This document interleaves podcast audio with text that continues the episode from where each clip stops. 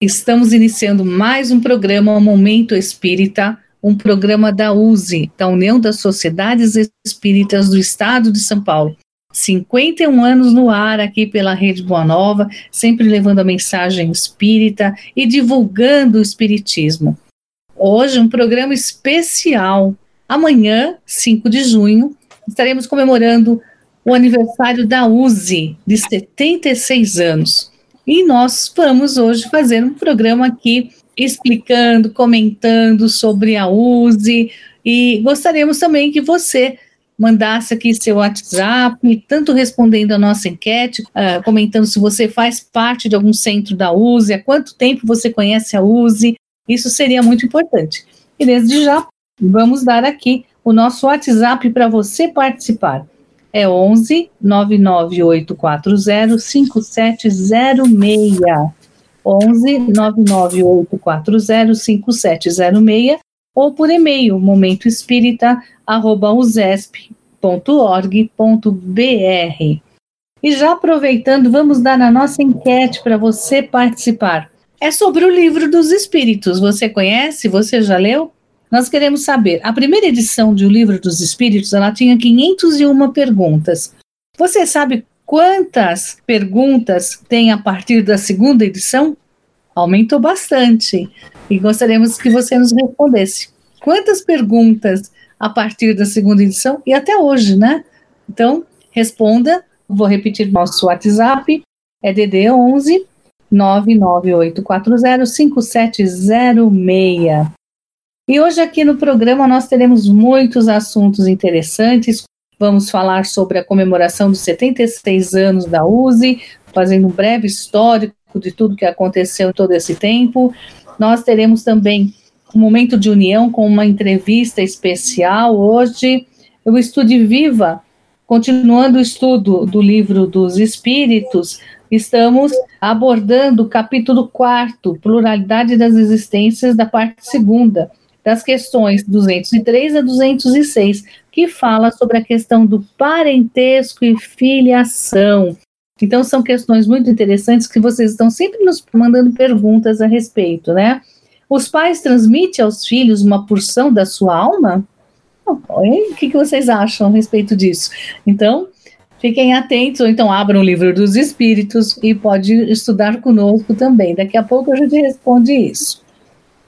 Hoje nós estamos aqui já para fazer a abertura e para fazer os cumprimentos iniciais. Nós estamos com o Ney. Tudo bem, Ney? Tudo bem? Boa tarde, nossos queridos ouvintes. Um grande abraço a vocês. Esperamos fazer um programa recheado de boas notícias que possa ajudá-lo a compreender um pouco melhor da doutrina espírita e de todo o nosso movimento. Niva, tudo bem, Niva?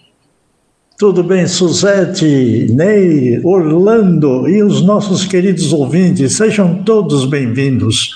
Momento Espírita agradece o carinho da sua audiência. Amorim. Um grande abraço aos nossos amigos ouvintes, internautas e os rádio podcasters, aqueles que vão ouvir depois o nosso programa. E o Orlando, tudo bem, Orlando?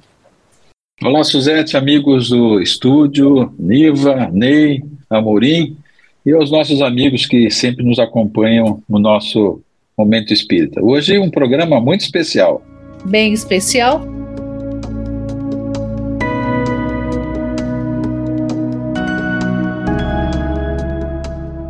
E eu vou começar justamente com Orlando. Orlando, ele foi presidente na última gestão, atualmente é a Rosana, que está como presidente, Rosana Gaspar, e Orlando foi o presidente da USE. E, Orlando, você fez um trabalho muito interessante que foi uh, juntar todo um material histórico, compilar esse material, organizar, e você tem muita coisa interessante para nos contar aí sobre a USE. Começando, gostaria que você falasse sobre os dois livros que foram feitos em comemoração aos aniversários de 50 anos da USE e os de 70 anos.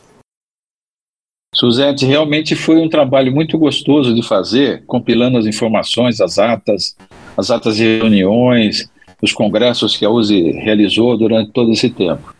E com relação aos dois livros que contam a história da USE, o primeiro aparece em 1997, quando a USE comemorava os 50 anos de unificação. Um, um trabalho desenvolvido pelo Eduardo Cavalho Monteiro e o Natalino Olivo, que é, fizeram o livro USE 50 anos de unificação. E esse livro, basicamente, ele tem uma história, ele conta uma história linear da USE, das suas presidências, dos eventos e das atividades desenvolvidas nos, durante os 50, 50 primeiros anos da USE.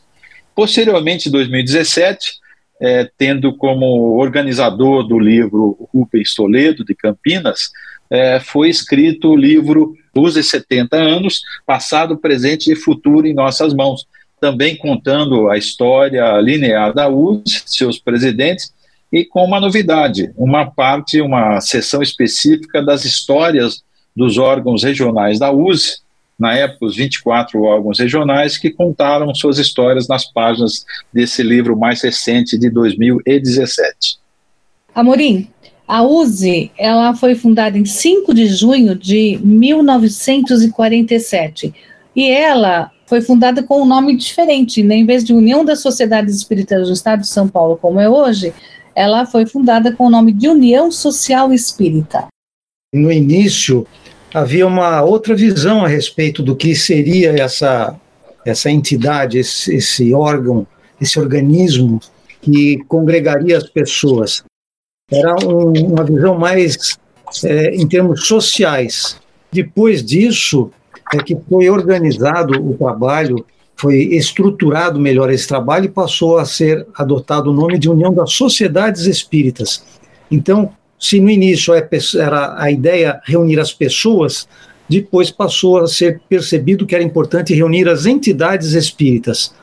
As federações, em suas várias, seus vários formatos que existiram antes da USE, sempre eram reunião de pessoas. Talvez por isso começou-se pensando em união social. Mas a grande diferença da USE é que reúne as entidades. Quem são os sócios da USE não são pessoas, são as entidades espíritas. Interessante, Suzete, a gente lembrar que em 1952 a USE passa de União Social Espírita para União das Sociedades Espíritas do Estado de São Paulo. Mas o primeiro nome que foi dado, inclusive foi sugerido por Edgar Armão na primeira reunião que, acontecia, que acontecia desse movimento de unificação, Edgar Armão propôs o nome de Movimento de Unificação Espiritualista, MUE. E, posteriormente, houve uma nova proposta, na mesma reunião, pelo Milano Neto, de passar a se chamar Movimento de Unificação Espírita, MUE. Mas isso não deu certo porque tinha uma entidade política que tinha a mesma sigla. E aí tiveram a ideia de passar de MUE para União Social Espírita no ano de 1946, como legenda para a, essa entidade que viria a ser criada em 47.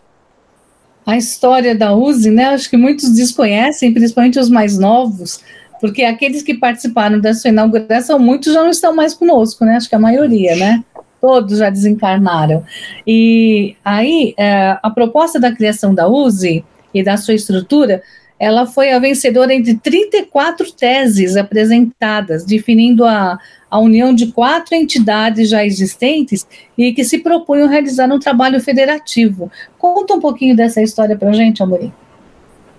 As entidades que já existiam eram a Sinagoga Espírita Nova Jerusalém, que não tinha caráter é, federativo, mas ela, por ser uma entidade fundada em 1916, e, portanto, há bastante tempo, e, e sem uma entidade grande, ela tinha muitas outras entidades, muitos centros espíritas que a seguiam, acompanhavam as ideias e as estruturas.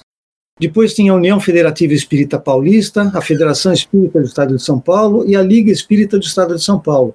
Essas três pretendiam federar.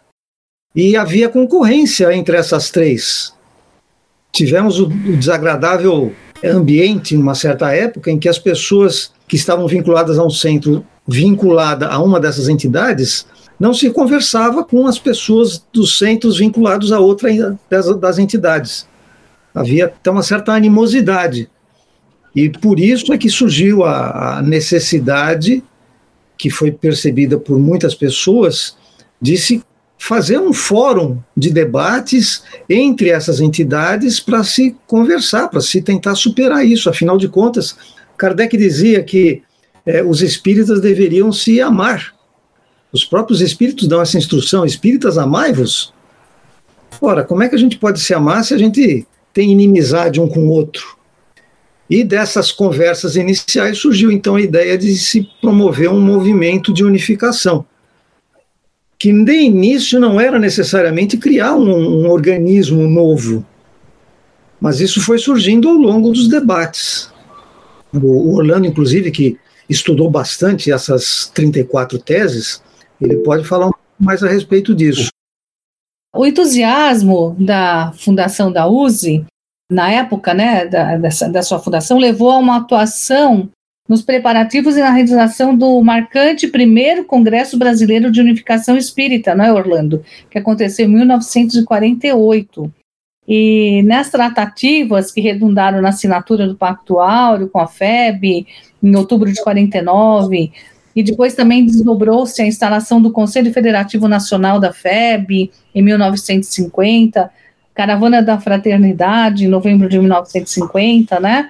Então, tudo isso foi devido à fundação, então o pessoal ficou motivado. Conta um pouquinho sobre isso, Orlando. Voltando um pouquinho no tempo, Suzette, em 1904, no centenário de nascimento de Allan Kardec, a FEB, Federação Espírita Brasileira, faz uma reunião convidando todos os centros espíritas do país para uma reunião na capital federal, na época, Rio de Janeiro. Os paulistas participam dessa reunião também. E nessa reunião, é apresentado as bases da organização espírita. Em essência, essas bases previa que cada estado brasileiro tivesse uma entidade federativa que pudesse unir os centros espíritas dos seus estados. Em 1908, inclusive fez parte da nossa enquete no mês de maio, em 1908, Batuíra, que tinha ido a essa reunião em 1904, ele funda, com outros espíritas, em 1908, no dia 24 de maio, a União Espírita do Estado de São Paulo, que tinha esse objetivo. Mas ela teve uma vida muito, muito pequena, muito curta. É, na década de 30, começaram a aparecer algumas entidades buscando essa unificação.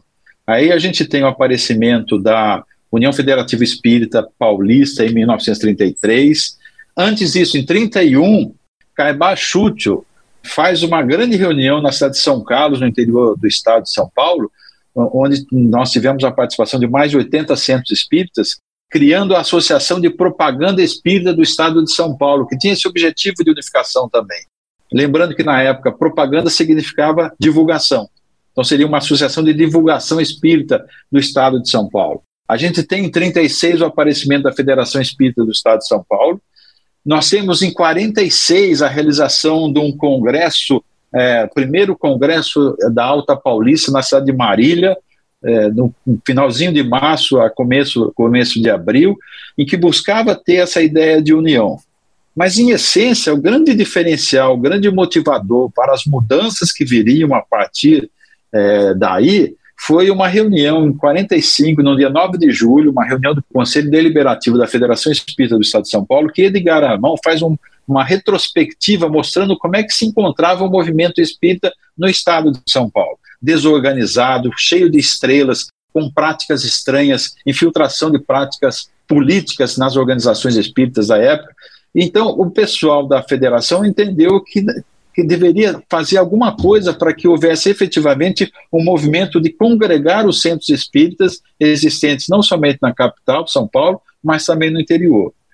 A ideia, a partir daí, é aprovada pelo Conselho Deliberativo que se procurem as outras entidades federativas da cidade de São Paulo, quais sejam a União Federativa Espírita Paulista, a Liga Espírita do Estado de São Paulo e a Sinagoga Espírita Nova Jerusalém, que em dezembro é realizada a primeira grande reunião envolvendo seus representantes.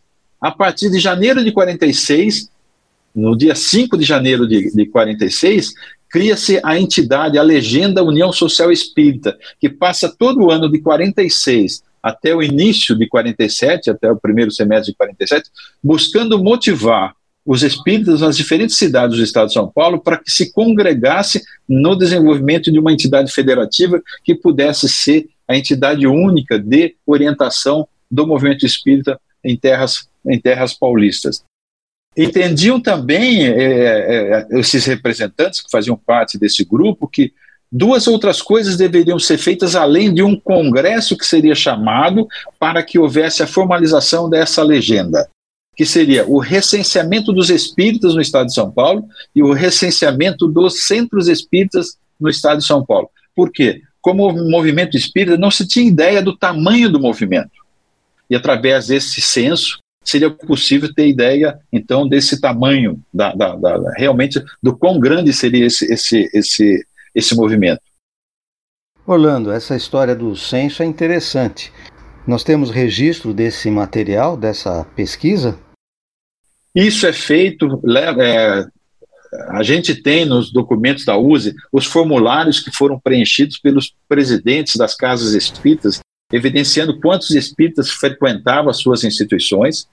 Nós chegamos, temos a informação que se encontra nos anais, o primeiro congresso paulista, é realizado de 1 a 5 de junho de 47, que dos 773 centros espíritas no estado de São Paulo, 549, esse é o número preciso, apesar dos anais comentar que são 551, mas existiam dois erros nessa contagem, foram 549 centros espíritas que aderiram à USE, mandando representantes para o Congresso, o Congresso em que 34 teses foram apresentadas, e das 34 teses apresentadas, a tese vencedora foi a tese de Edgar Amon, que em essência criava a USE a, instituição União Social Espírita, com a existência de uma diretoria executiva, com a existência do Conselho Deliberativo Estadual, e se fomentava a partir daí, inclusive de um manifesto que foi feito na primeira reunião do Conselho Deliberativo Estadual, no dia 14 de junho de 1947, fomentando essa ideia de que os espíritas pudessem trabalhar em suas cidades para que os centros espíritas se unissem e estivessem ligados à USE. Toda essa movimentação que nós vimos você descrever de São Paulo, era só no estado de São Paulo ou acontecia também no resto do Brasil? O ambiente que existia em São Paulo, no estado de São Paulo, nessa época, finalzinho da década de 47, era o mesmo que existia no Brasil como um todo. E é importante considerar que já existia na FEB como base, como princípio das bases de organização é, espírita, a existência do Conselho Federativo da FEB, diferentemente do Conselho Federativo Nacional que tem hoje. O Conselho Federativo da FEB, que eh, tinha como ideia adesões de centros espíritas, não necessariamente federativos, mas adesão de centros espíritas, formando esse Conselho Federativo. E esse conselho ele teve uma reunião em 1926, em função da Constituinte Espírita, quando do aparecimento, da criação da Liga Espírita do Brasil, em 1933. Até então, não mais que duas reuniões só, envolvendo essas entidades. O Congresso Brasileiro de Unificação Espírita de 1948, originado, organizado pela USE, chamando as entidades federativas do sul do Brasil, em Minas Gerais, Rio de Janeiro, foi no sentido de que precisamos tomar alguma ação para que haja realmente um dinamismo no movimento espírita brasileiro, a FEB não está fazendo o papel que deveria fazer. Daí então vem uma proposta do Rio Grande do Sul, endossado por todas as federativas que participaram desse congresso em 1948, 31 de outubro a 5 de novembro de 48, com a ideia de se criar uma, uma confederação, que poderia ser a FEB a responsável por isso. Isso estava sendo trabalhado pelo, uh, pelo Rio Grande do Sul, pela Federação Espírita do Rio Grande do Sul, quando da realização do segundo congresso da Confederação Espírita Pan-Americana, a CEPA, no Rio de Janeiro, esses representantes que participaram do congresso fazem uma visita à FEB e aí acontece a reunião do chamado Pacto Áureo, em que dessa reunião a gente tem a criação do Conselho Federativo Nacional, formado pelas entidades federativas dos estados brasileiros e dos territórios. Quando começou a funcionar esse Conselho Federativo Nacional, Orlando, e quem representava o Estado de São Paulo? Isso tem a primeira reunião no dia 1 de janeiro de 1950, O nosso grande representante desde o início foi Carlos Jordão da Silva, que era vice na época vice-presidente da USE. E em outubro, por iniciativa da própria USE, aparece a Caravana da Fraternidade, em que os representantes dos, das federativas do Sul vão para o Norte e Nordeste, incentivando, fomentando o aparecimento de entidades federativas em cada um de 11 estados visitados, para que pudessem fazer parte do novo Conselho Federativo Nacional. Isso evidencia a, a já no, no, primeiro ano, né, no primeiro ano, primeiro, segundo ano da, da, do aparecimento da USE, o seu papel no sentido de catalisador de que as ideias que foram implementadas no Estado de São Paulo pudessem ser implementadas também no Brasil através da criação do Conselho Federativo Nacional. Lá Disney, o Orlando falou em motivação das pessoas. Qual a sua motivação para participar da USE? Bom, é, eu, eu me lembro que eu, eu estava numa casa no Butantã que era ligada à, à Distrital Pinheiros e um dia me mandaram ir a uma representação no, no antigo Instituto de Educação Espírita.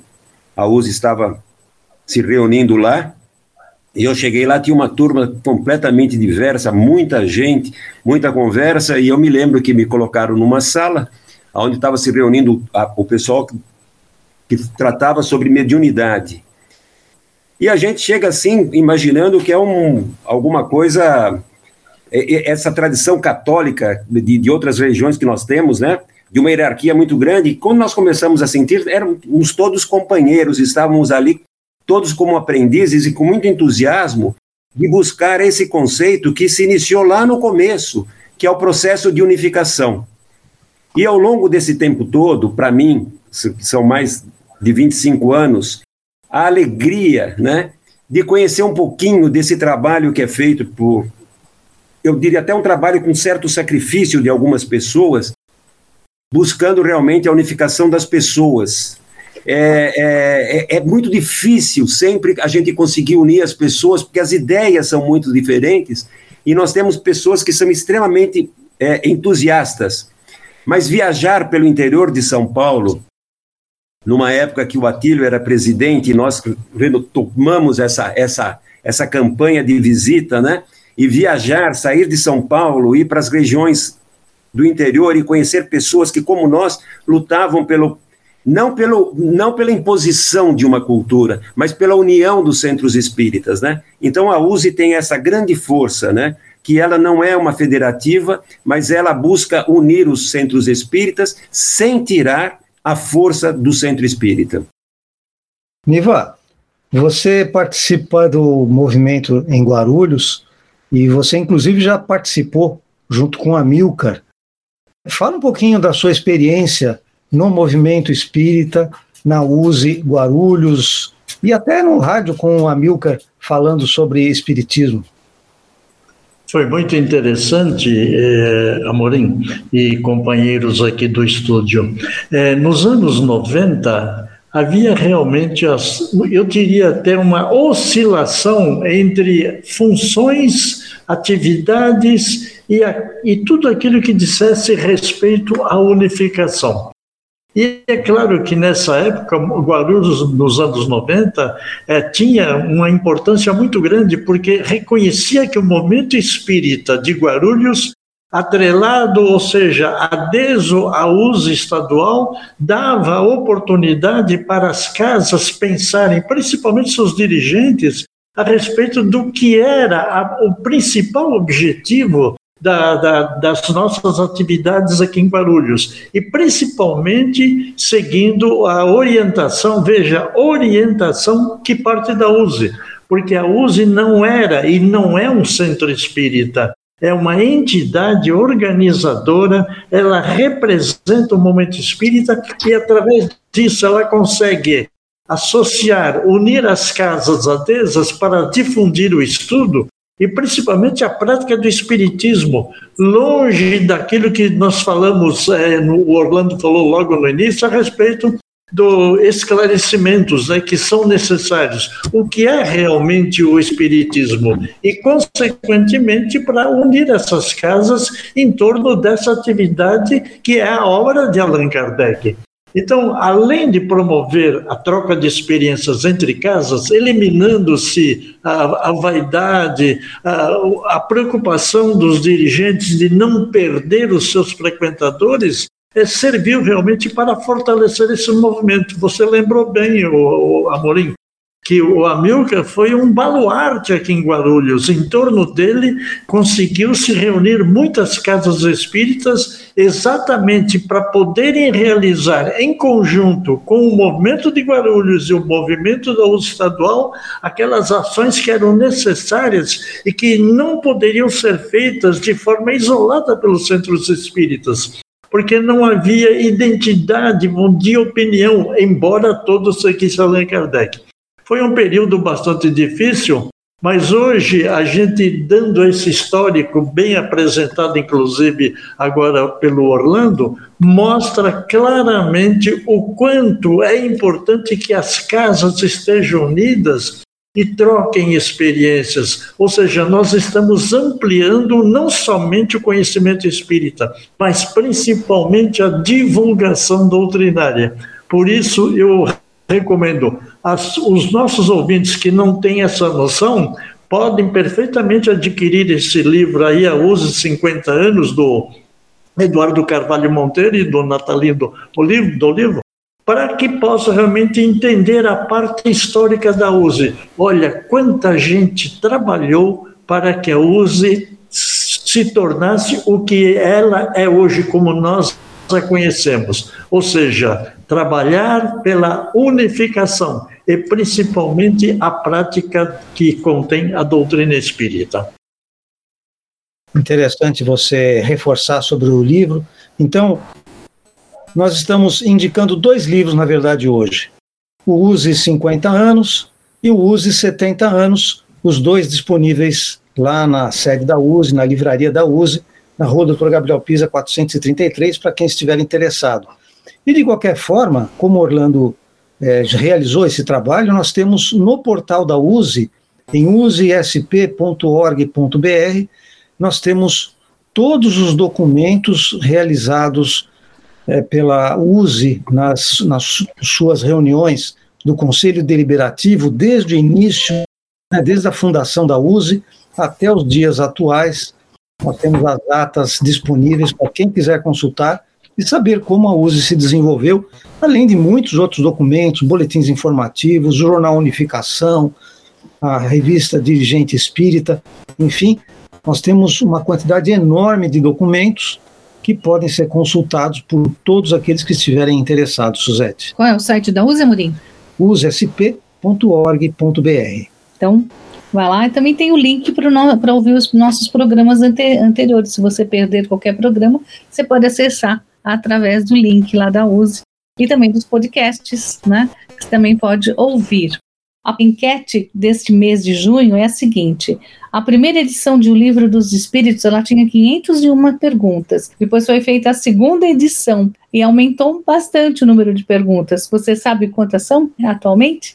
Então você pode participar aqui pelo nosso WhatsApp 11 998405706 ou através do e-mail momentoespírita@usesp.org.br.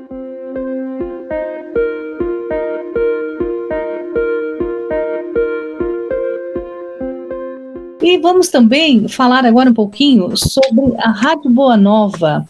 Você sabia que a Rádio Boa Nova está com uma nova campanha, Boa Nova de Cara Nova? É, essa missão de salvar vidas precisa sempre continuar. E agora a rádio está migrando para o FM. E para isso, a necessidade de comprar muitos equipamentos e de estar tá sendo contado muito, muito com a nossa ajuda, né? Tem uma andorinha Manu, que é o símbolo da campanha Boa Nova de Cara Nova. Tem muitas coisas interessantes, como camiseta, bag, canecas, tudo com esse é com esse logo da Manu muito bonitinho. E você comprando, você está colaborando para o rádio poder levar a mensagem consoladora para todos os corações, né? para aumentar cada vez mais a nossa divulgação do Espiritismo. Então, entre no portal mundomaior.com.br e você vai saber como poderá colaborar. E muito obrigado desde já.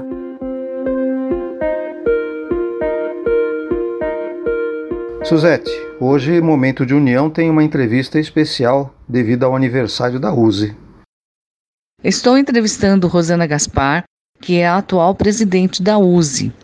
E já vou perguntando para ela sobre a estrutura da USE e como que é o relacionamento com os órgãos, Rosana. Olá, queridos amigos, ouvintes, Suzete. Agradecemos a oportunidade de estarmos falando da nossa USE, e da sua estrutura, que é uma estrutura em rede. Né? A USE trabalha com uma diretoria que é eleita a cada três anos, mas a atuação dela, o braço dela são os departamentos. Nós temos hoje 12 departamentos e quatro assessorias. Esses departamentos, assessorias, eles atuam com os órgãos, né, formando, orientando, criando diálogos com os participantes, que por sua vez podem atuar na sua região, nas casas espíritas que estão ligados àquele, àqueles órgãos. Rosana, quantos órgãos a USE tem e como trabalham?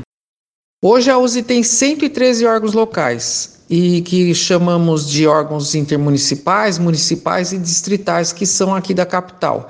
Também temos 22 órgãos regionais, que são as macro-regiões onde esses órgãos se reúnem. Quais são as ações que esta gestão está empreendendo para formar novos dirigentes para a USE, principalmente os jovens? Suzete, essa gestão tem investido bastante em cursos de liderança espírita e curso de gestão principalmente focado na sucessão, de dar espaço ao jovem para que ele possa trabalhar, para que ele possa trazer realmente essa renovação de que tanto nós necessitamos. Qual é a visão da USE para o futuro do movimento espírita?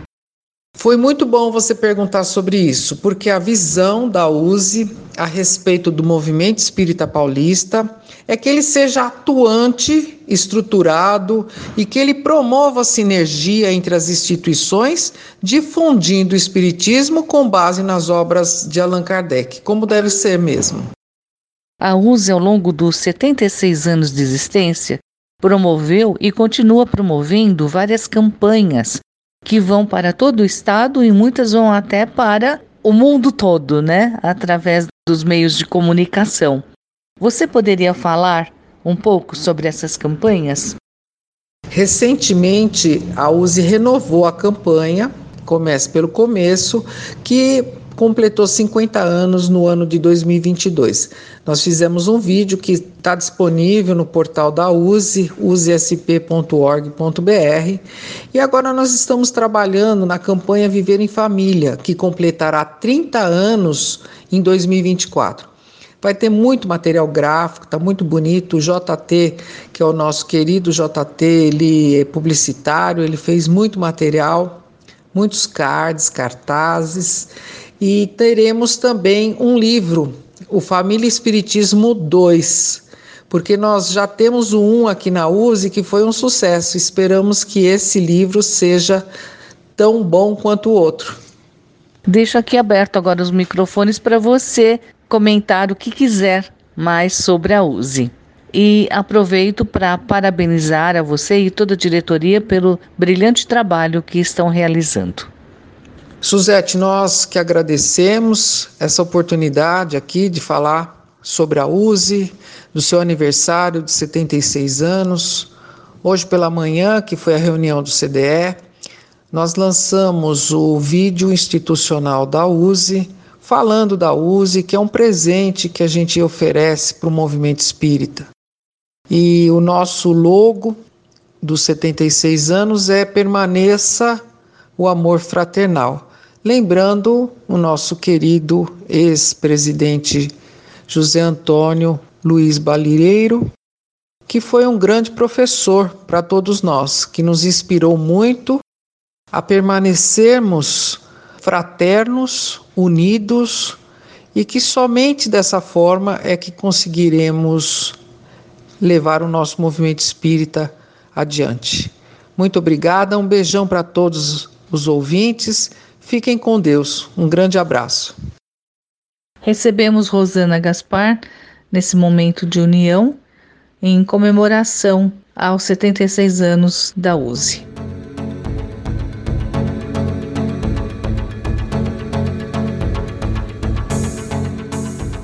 Então vamos agora entrar na sessão Estude Viva, que é a sessão que a gente sempre estuda um pouco do Espiritismo. E estamos estudando o Livro dos Espíritos. Como falei no início do programa, nós vamos hoje ver sobre a questão 203 até a 206, sobre parentesco e filiação. Niva, aí eu quero que você me responda agora. Os pais transmitem aos seus filhos uma porção da sua alma? A pergunta também tem um complemento aqui, né? Ou se limitam a dar-lhes a vida animal, a qual uma nova alma mais tarde vem adicionar a vida moral.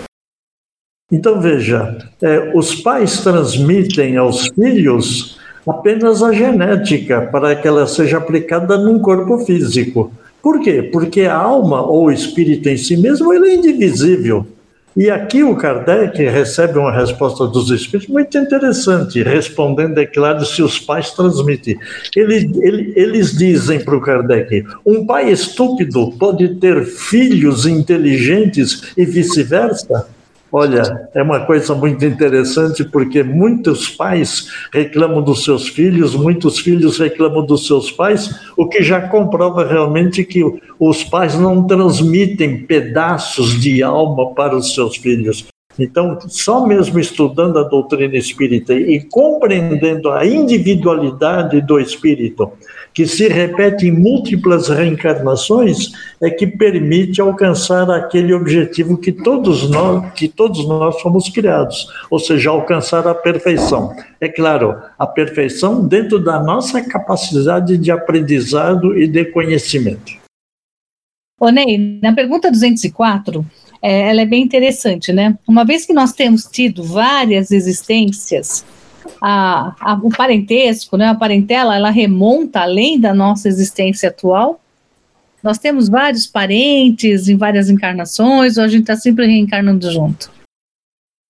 Eu queria fazer só um pequeno reparo, né? Na verdade, nós não tivemos muitas existências ou várias existências. A, a, é, a existência do espírito é uma só. Nós tivemos várias encarnações, né? E quando nós nos encarnamos, né, nós criamos a família que nós chamamos da família corporal, né? E, e, é claro que nós criamos laços, é, e não poderia ser de outra maneira, né? A sucessão da, da, das encarnações, né, da, da existência corpórea, ela estabelece entre os espíritos uma ligação que remonta muitas vezes a, a existências que nós nem nos lembramos mais, né?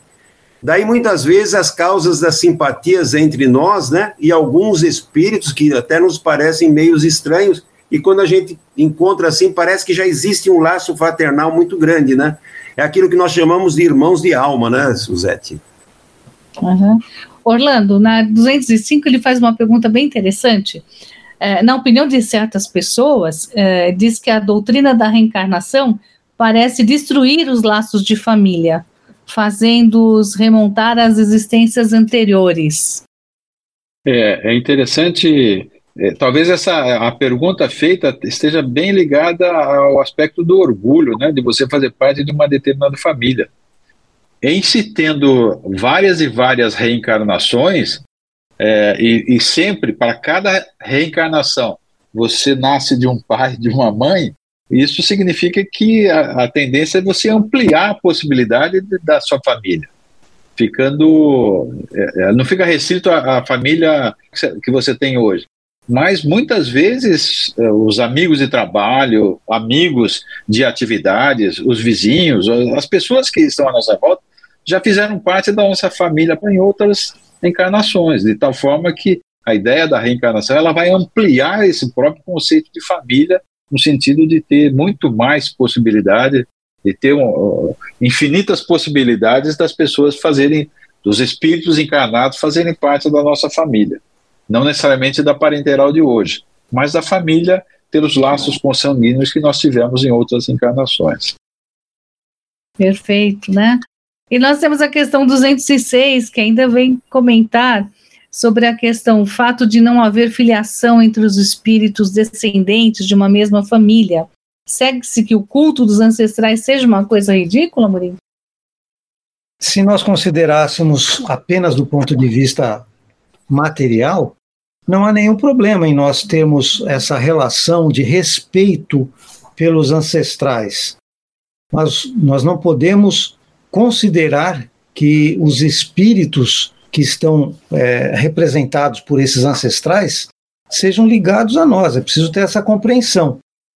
Os espíritos ancestrais certamente sentirão o respeito que nós temos por eles se nós tivermos esse respeito, independente de laços familiares.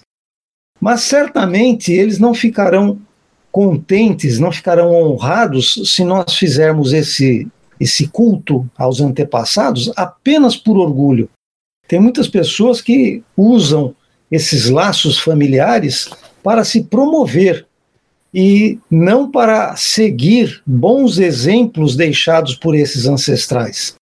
Esse é um ponto que deve ser levado em consideração quando falamos das famílias e dos nossos antepassados. É preciso seguir os bons exemplos, reconhecendo que todos nós somos imperfeitos, todos nós estamos em aprendizado, então ninguém dos nossos ancestrais e nós mesmos não somos perfeitos, mas todos certamente deram algum tipo de bom exemplo para nós aproveitarmos.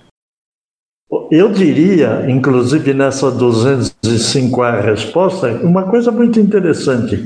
É, muitas pessoas é, na, na, casa espírita perguntam assim: será que eu posso saber quem eu fui nas minhas últimas existências? Se eu fui uma pessoa importante ou não?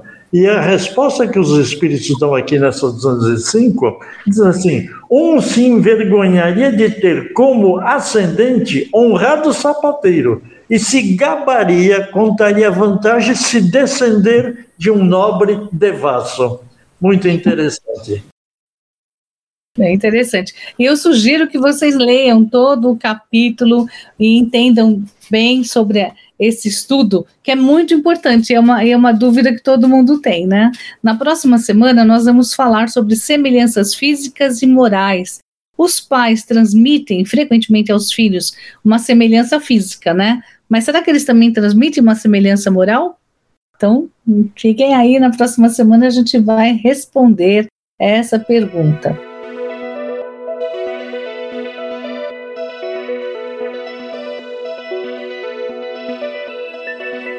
Amorim, quem foi o sorteado do mês de maio? Muitos participaram da enquete, muito obrigado por vocês estarem participando, ficamos felicíssimos e a gente sorteia um livro por mês, né? E este mês de maio, quem foi o sorteado ou sorteada? Neste mês, nós tivemos a Zenilda Lopes, que participou e vai receber um livro. E nós pedimos que ela entre em contato através do mesmo meio. Ela fez contato pelo WhatsApp, então, por favor, pelo WhatsApp, mande o seu endereço para que a gente possa mandar o seu livro presente da livraria da USE. E você que não ganhou, continue participando, né? Que faremos novos sorteios. A pergunta e enquete deste mês de junho é a seguinte: a primeira edição de O Livro dos Espíritos ela tinha 501 perguntas. Depois foi feita a segunda edição e aumentou bastante o número de perguntas. Você sabe quantas foram? Quantas são, né, atualmente? Então você pode participar aqui pelo nosso WhatsApp 11 998405706 ou através do e-mail momentoespírita@usesp.org.br. E chegamos ao final do nosso programa e agradecemos muito aí a sua audiência, a sua participação, o que nos deixa muito feliz toda semana Sabemos que você está aí desse outro lado, nos ouvindo e nos acompanhando. Orlando, suas despedidas. Um abraço a todos os nossos amigos e até a próxima semana com mais um programa Momento Espírita. Niva. Contamos com a sua companhia novamente no próximo domingo. Boa semana e até lá. Ney. Um bom final de domingo. Agradecemos a todos que ficaram conosco até esse momento e recomendamos continuem na Rádio Boa Nova. Amorim. Um grande abraço a todos os amigos, os ouvintes, os internautas e aqueles que nos acompanham pelo podcast. Um grande abraço, até a próxima semana. E eu, Suzete, também desejo um ótimo final de domingo, uma ótima semana e um beijo no coração de todos.